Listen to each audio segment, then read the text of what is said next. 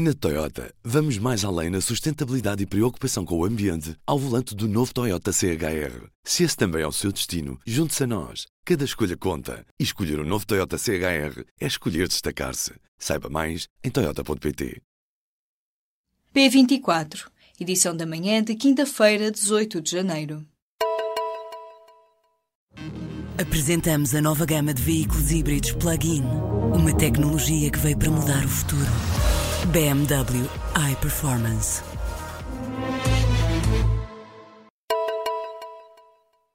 O Montepio Geral está sob pressão para captar mais dinheiro de clientes. A Associação Mutualista continua a recorrer ao banco para vender os seus produtos. Os funcionários da Caixa Económica Montepio Geral enfrentam uma missão difícil. O objetivo para este ano é captar 970 milhões de euros em produtos de capitalização, ou seja, em produtos que são da Montepio Geral Associação Mutualista, instituição particular de solidariedade social que é dona da Caixa Económica. O sindicato Sindicato dos Bancários do Norte está preocupado com a pressão que possa recair sobre os funcionários do Montepio para garantir o financiamento pretendido pela Associação para 2018. PSD e CDS estão abertos a negociar com o PS a regulamentação do lobbying, a que os deputados chamam mediação de interesses. O debate foi feito na primeira reunião da Comissão Eventual para Reforço da Transparência em Funções Públicas desta sessão legislativa. Os partidos da direita saúdam as iniciativas socialistas, mas criticam o facto de não vincularem o governo. Já o PCP diz que o PS está a ir ao encontro dos centristas. Até agora, só o CDS tinha apresentado projetos de lei. Os comunistas criticam o manto de opacidade que se poderá lançar sobre quem representa interesses. O Bloco de Esquerda criticou sobretudo as deficiências na proposta do PS. A Arquidiocese de Braga abriu a porta aos divorciados recasados. Responde ao desafio do Papa Francisco e é a primeira diocese do país a dar um passo concreto no sentido de admitir pessoas divorciadas e recasadas em sacramentos como a comunhão. O arcebispo primário de Braga, Dom Jorge Ortiga, anunciou a decisão nesta quarta-feira em conferência de imprensa e deu orientações muito claras sobre o acompanhamento a dar aos fiéis que queiram comungar, estando numa situação irregular aos olhos da Igreja. Os fiéis nesta situação vão ser orientados por padres. Em encontros quinzenais, terão de conversar sobre o fim da relação anterior, a relação atual e a existência ou não de filhos. A intervenção do artista Vils num prédio de Agostinho Rica, no Porto, lançou o alarme entre os arquitetos. O edifício de escritórios no bairro do Foco, na Boa Vista, está a ser reabilitado e deverá incluir uma intervenção do artista.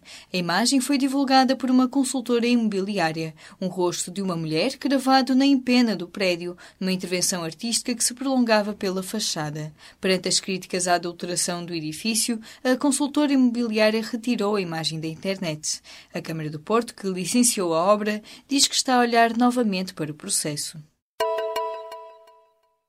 O antigo vice-presidente de Angola deveria ser julgado no seu país, defende António Marinho Pinto ao público e à Renascença. O antigo bastonário da Ordem dos Advogados considera que os políticos foram negligentes desde o início a tratar do caso Manuel Vicente. Em entrevista, as maiores críticas de Marinho e Pinto foram para o setor da justiça. O atual eurodeputado carimba o Pacto da Justiça como corporativo. Elogia a atual Procuradora-Geral da República, Joana Marques Vidal, mas defende a sua saída em outubro no final do mandato. Falando sobre a própria situação, Marinho e Pinto afirma que quer afastar-se da vida política logo que possível. Diz que somos como os iogurtes e o seu prazo está a chegar ao fim.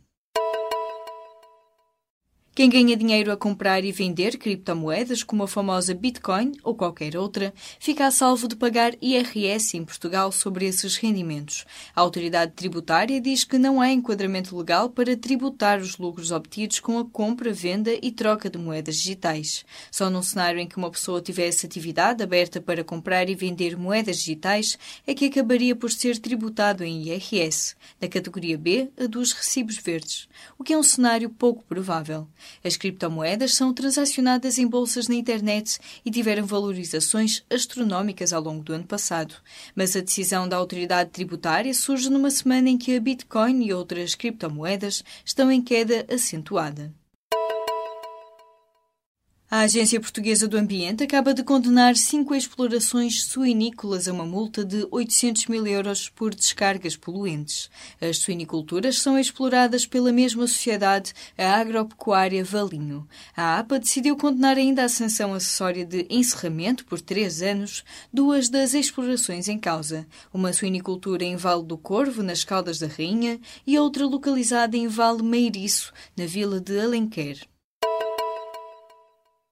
O Parlamento catalão reabriu e não houve grandes surpresas na inauguração da nova legislatura. Os independentistas elegeram o novo presidente da mesa, Roger Torrent, dirigente da esquerda republicana da Catalunha. Os conflitos vão começar com o debate sobre a reeleição do antigo presidente do governo autónomo. Carles Puigdemont está em Bruxelas e as opções para ser eleito sem estar fisicamente presente para responder aos deputados são todas irregulares. A questão Puigdemont pode mesmo mesmo precipitar o seu regresso à Catalunha.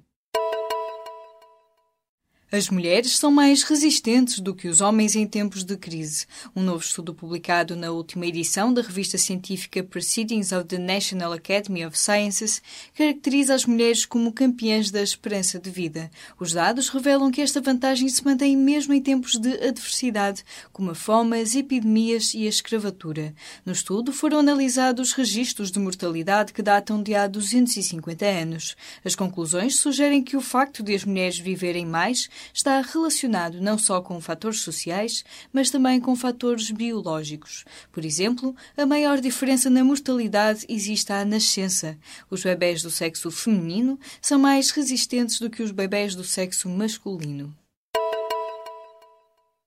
Os operadores nacionais da atividade portuária reclamam uma maior digitalização da atividade, sobretudo do lado da procura. O projeto da Janela Única Logística, por exemplo, pretende alargar a gestão de todos os fluxos de informação sem papéis e com segurança dos dados. Já está a avançar com pilotos em Sines e deverá estar concluído em 2020. Mas para as comunidades portuárias dos portos portugueses do continente, não será suficiente para tornar o setor do transporte mais competitivo.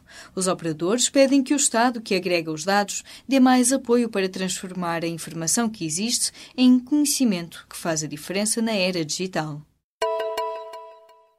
Na Toyota, vamos mais além na sustentabilidade e preocupação com o ambiente ao volante do novo Toyota CHR. Se esse também é o seu destino, junte-se a nós. Cada escolha conta. E escolher o um novo Toyota CHR é escolher destacar-se. Saiba mais em Toyota.pt.